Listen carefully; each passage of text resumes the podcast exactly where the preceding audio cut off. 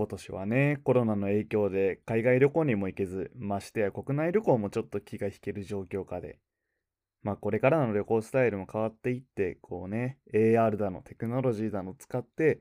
家でもバーチャルの旅行ができるようになるなんて言われていますが、それでもやっぱりその土地に出向いて、こう五感で楽しんで、現地の人と触れ合ってっていうのがね、とても恋しいですよね。そこで今日はですね、えー、僕、俊吾が今まで行った中で最も印象的だった国ランキングトップ3を発表したいと思います。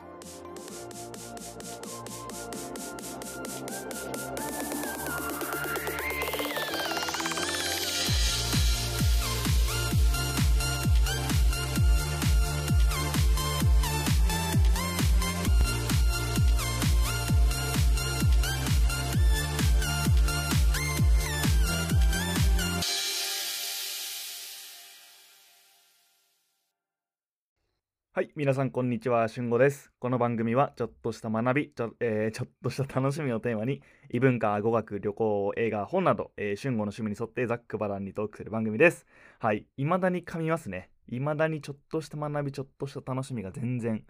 パーフェクトに言えないけど。はい、まあそんな感じで始まりました。えー、今日はエピソードいくつかな ?6?7? まあそれぐらい。まあ、なんだかんだね、こうして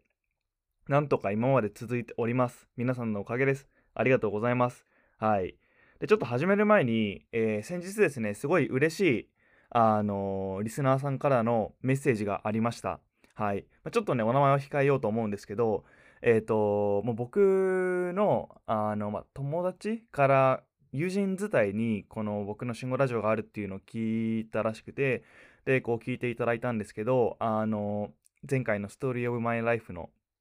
えー、回、エピソードを聞いて、あの、とても良かったですっていうことを、え、ー、と、ボイスメッセージで、えー、送っていただいて、めちゃくちゃ嬉しかったです。えー、ありがとうございます。で、なんか一人でもそういう方がいるとね、僕もすごくこのポッドキャストやっててよかったなって思うし、こう、あ、意味があったなってすごく思えるので、あの、皆さんもぜひ、あの、よろしければ、こう、アンカーでね、ボイスメッセージっていうのが送れるようになってるので、えっ、ー、と、送っていただけたらとても嬉しいです。はい。それがすごいね、僕の活力にもなるので、ぜひぜひよろしくお願いします。これからも応援よろしくお願いします。はい。ということでですね、えー、皆さん旅行行きたいですよね。旅行。うん。まあ、特に海外旅行なんてのはね、かなり恋しいんじゃないですか？うん。今はね、もうまるっきり行けないですからね。コロナで制限があって、もう旅行どころかね、僕なんかもう大学留学自体がパーになってしまったので、もうね、マジかって感じなんですけど、もうストレスも徐々にこう溜まってね、多分旅行でそれを発散したいけどそれができないっていうね、めっちゃ辛いですよね。あの、アウトドアな方とか旅行好きな方からしたら結構辛い状況だと思います。はい。で、そんな状況なんですけど、今日はですね、僕が今まで行った国の中で最も、えー、印象に残った国行ってよかったなって思った国のランキングをトップ3つけたいと思います。はい。もう完全にこれはあの独断と偏見で決めておりますので、もうそのあたりのなんかこう批判とか、いや、ちげえだろみたいなのは えー、うん、やめてください。あの、その辺はね、了承してください。お願いします。完全に独断と偏見で決めております。はい。で、しかも、あの、ランキングつけるとか言ってますけど、僕今まで行ったことあるのは、もうたったの、たったの15、15カ国なので、うん、世界、世界190以上かな？ある国の中で、そのうちのたったの15ですから、しかもこう、アフリカと中南米はまだ未開拓っていうことで、まあ次行くとしたら、あの確実にアフリカか中南米に行こうとは思ってるんですけど、まだまだ全然こう世界を知らなさすぎるんですけども、まあね、あの、暫定っていうことでランキングをつけていきたいと思います。はい。暫定です。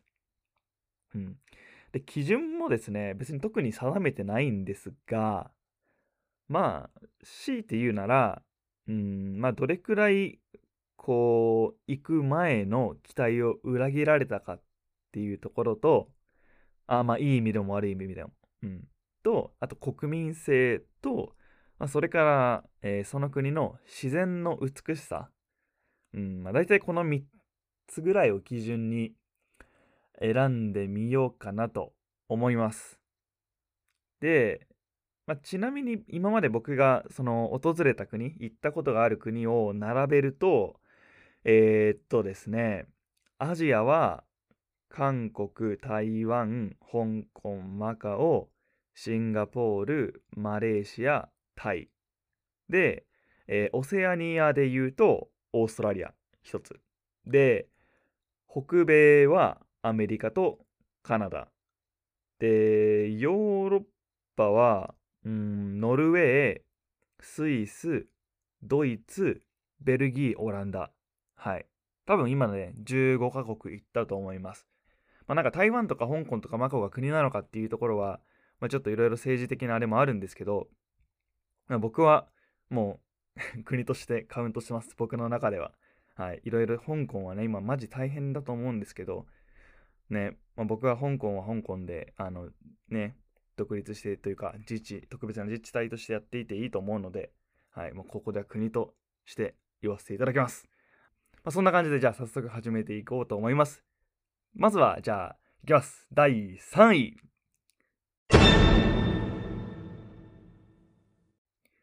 カナダ。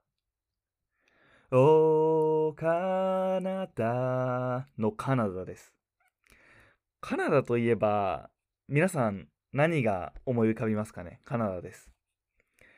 えー、まあちょっと考えていただいて、なんだろうな、うん、メープルとかですか？メープル、あとは、まあ、プティーンとか、あとはまあなんか人物とかで言うと、まあ、ジャスティン・ビーバーとか、ショーン・メンデスとか、はい、あとは、まあ、メジャーリーグの、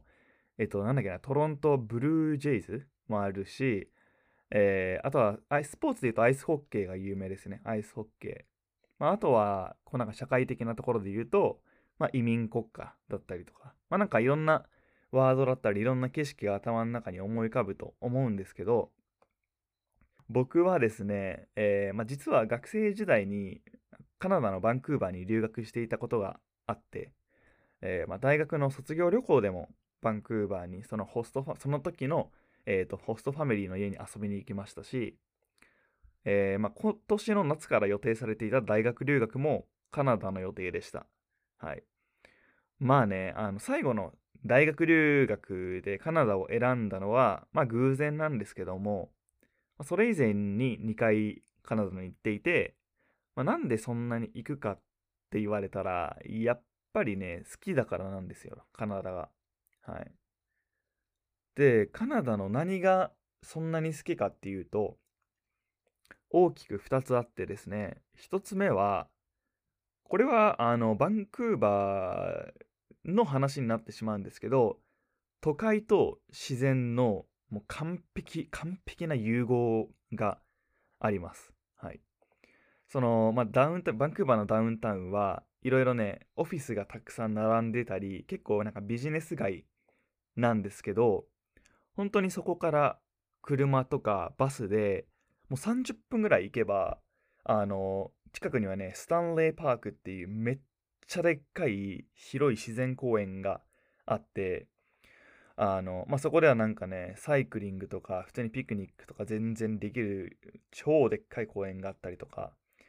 あとはグランビルアイランドっていう、こう、ちっちゃい島があるんですよね。なんかフェリーで、その、バンクーバーの街からフェリーで20分、もう20分もかかんないから15分ぐらいで、ちょっと渡ればあるんですけど、その、まあ、グランビルアイランドっていうところで、まあ、なんか市場を楽しんだりとか、あとはまあその水辺でね、ちょっとこうコーヒー飲んだり本読んだりできるスペースがあったり、あとは、まあ、なんかグロースマウンテンっていう山があって、ハイキングできたり、あとはなんかこう、冬になったらちょっとこう遠出すると、ウィスラーっていう昔オリンピックが開催されたことがある都市があって、そこでなんかウィンタースポーツ、あのスキーだったり、スノーボードだったりっていうのもできたりして、もう自然が大好きで、アウトドアの僕にとっては最高ですね。うん。あとはね、ちょっとこう、緯度の高いところ、もうちょっと北に行くと、イエローナイフって言ってオーロラが見れる場所もあったりとかとにかくね自然が美しいですカナダはあとはカナダが好きな理由2つ目はこう人が優しくて日本人にちょっと似てるってことですね。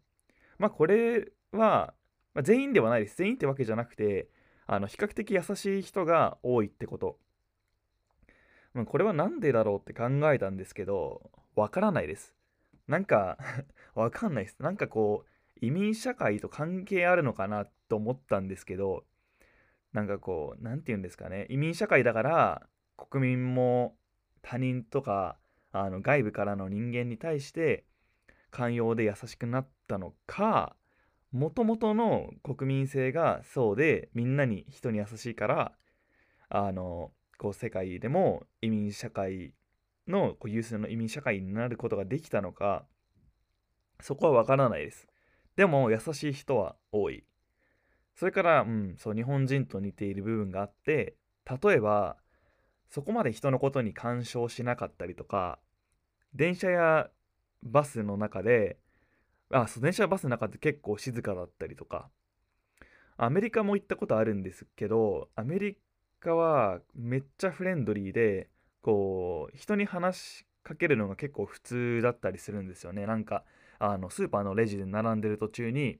あのなんか前後の人とちょっと会話したりとか。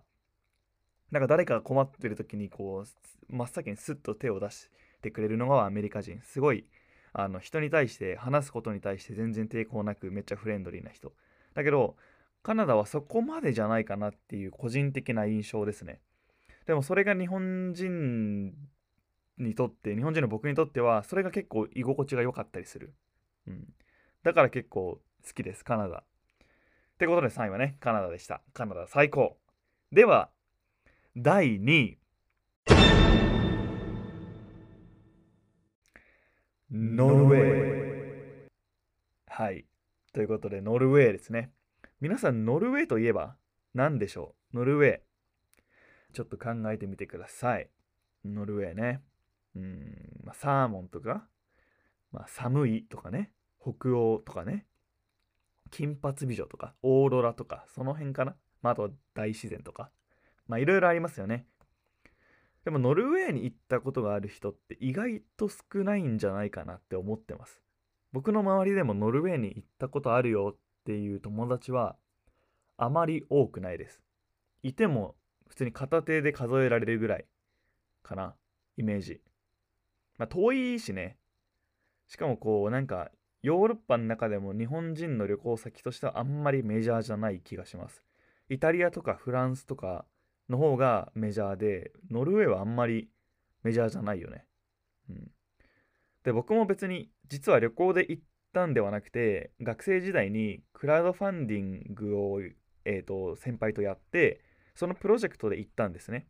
まあ、だから3週間ぐらい滞在して、で、まあ、すごいノルウェーが印象的だったその理由についてなんですけど、えー、まずですね、やっぱりね、自然ですね。自然の豊かさ。あの、僕がすごい自然が大好きなんで 自然が豊かな国は結構印象に残りがちっていうところあるんですけど、はい。で、僕は、そのオスロっていう首都と、首都と、えー、ベルゲンっていう港町に行きました、2つ。で両方ともこう至る所にこう公園があったり港があったりとかその自然っていうのが東京とかその日本よりもかなり身近な感じがしましたもうカナダ同様ですねこれはその都会のオスロにもちっちゃいこう小川みたいなのが流れててその脇でこう緑の芝生に横たわりながら本を読んでいる人がいたりベルゲンだったら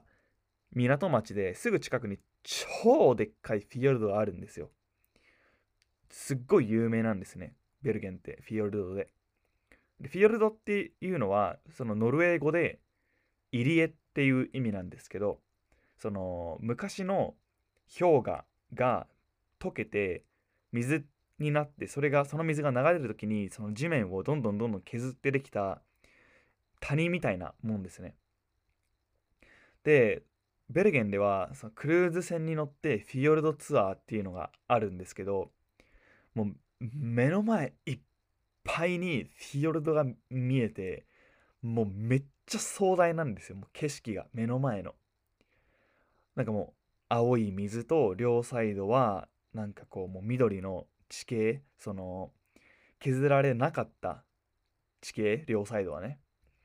これがねもう圧倒的にすごいあーなんか地球ってすげえなって感じる。地球を感じます。フィヨルドは。はい。であともう一つノルウェーが大好きな理由は印象的だった理由は食べ物はすっげえ高いんだけどめっちゃうまいっていう、まあ、特にサーモン。ノルウェーはですねもう物価がまず超高くて普通に500ミリの水とかも軽く300円とかするしレストランのランチもあの安いとこでもまあ3000円いったりするしまあ高いですね。よくみんな生活できてるなって思うぐらい。うん。まあ、だからスーパーで買い出しして自炊してました。滞在してた時は。なるべくお金を節約するために。もうねずっとレストランとか行ってたらマジでいくらあっても足りないんで自炊してました基本的には。でベルゲンに行った時にその港町なので朝市やってたんですね。朝の市場。朝市やってたんででそこでサーモンが売ってたんです。でまあノルウェーといったらサーモンちょって思ってサーモン買っちゃおうと思ってサーモンを買ってあとはスーパーでアボカドだったり玉ねぎだったりなんか買ったりしてそのサーモンとアボカドのサラダ作ったんですよ。あとはサーモンとイクラのパスタかな。うん。あとはでっかいなんかクラブカニを買ってカニ汁作ったりしてそれはねもうね今まで食べたサーモンの中で一番うまかったです。生涯で一番うまかった。間違いない本当に。なんか多分そのノルウェーで食べてるっていうそのマインドもその美味しさにちょっとこうバイアスかかっちゃってるんですけどそれでも超美味しかった。うん。普通にその他のスーパーの野菜とか果物も結構新鮮で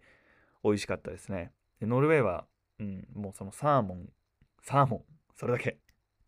うんあとはね人々が優しいです。結構なんか一見怖そうに見えてこう不愛想に見える人でも意外と話しかけるとめっちゃ喋ってくれて超フレンドリーだったりとかそのなんか市場とかアイス屋さんとかだとなんかちょっとサービスしてくれたりとか結構ね優しい人が多かったです。ノルウェーも。はい。そんなノルウェーが第2位でした。ノルウェーサーモン。ね。はい。ではですね最後はいある第1位ですね。はい。では発表します。第1位。シンガポール。はい。ということでシンガポールですよ。シンガポール。皆さんシンガポールといえば何でしょうか？同じようにちょっと考えてみてください。おそらく、えー、多分皆さんが割と最初の方に思い浮かぶのがマーライオンだったりとか、えー、マリーナ・ベイ・サンズだったりとかまあそんなところかな。あとはまあなんか多民族国家だったりとかあとはなんかまあ投資家が住みがち投資家が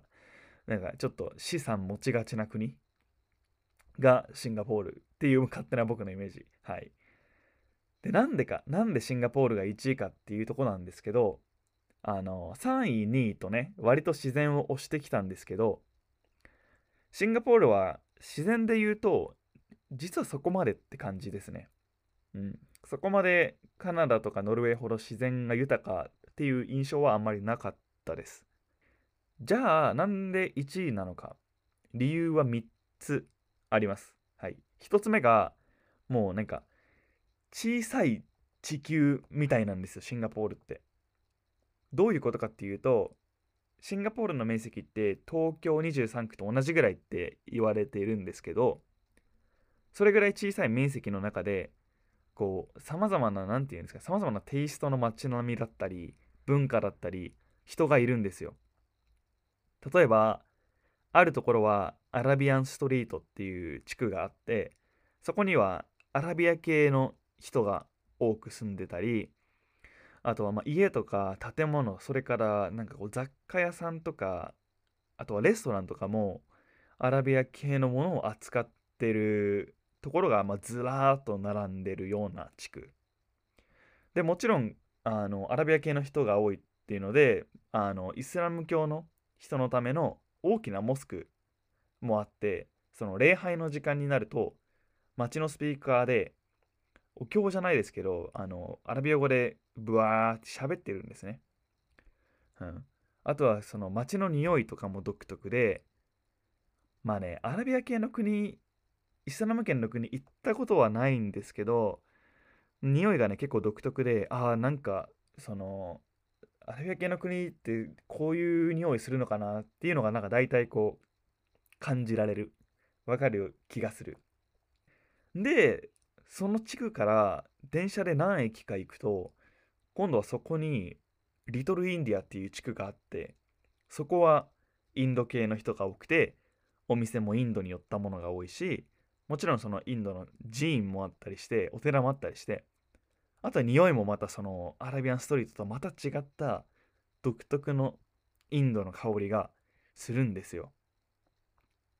でかと思えばそのまたちょっと移動したら今度は教会が並んでたりそのヨーロッパ風な建物が並ぶ地区があったりそれからもうザ・シンガポールって感じの、えー、マリーナ・ベイ・サンズとかマーライオンがあるエリアもあればもう観光に特化したセントーサ島って呼ばれるえー、島があったりとか。とにかくですねそのたった一つの国なのにいろんな文化に触れることができる。軽くこう世界一周したような気分になれてそれそれがねすごい魅力的だったんですね僕の中では。魅力的だったし自分が思っていたシンガポールとは全然違ったからそのいい意味で期待裏切られたからそこもかなりポイントとしては高かったです僕の中で。で単純になんかこんなにいろんな人たちがいる中で国として成り立ってんのが単純にすごいなって思いましたねなんか日本とは全然また違ったのでそこにもすごい興味が湧きましたはいあとはねまあ料理も普通に美味しいし治安もいいしなんか文句という文句はなかったですね。普通に街も綺麗だし、ゴミとか全然落ちてないし。うん。シンガポールファインシティって言われてて、結構罰金が、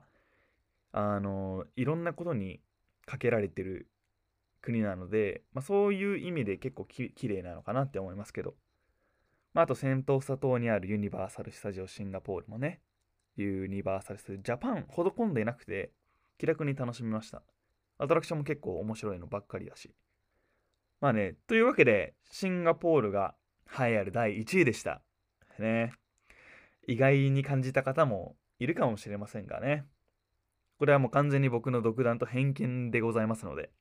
はい、ご了承くださいっていった感じで。で、なんかこう、皆さんが今まで行った中で、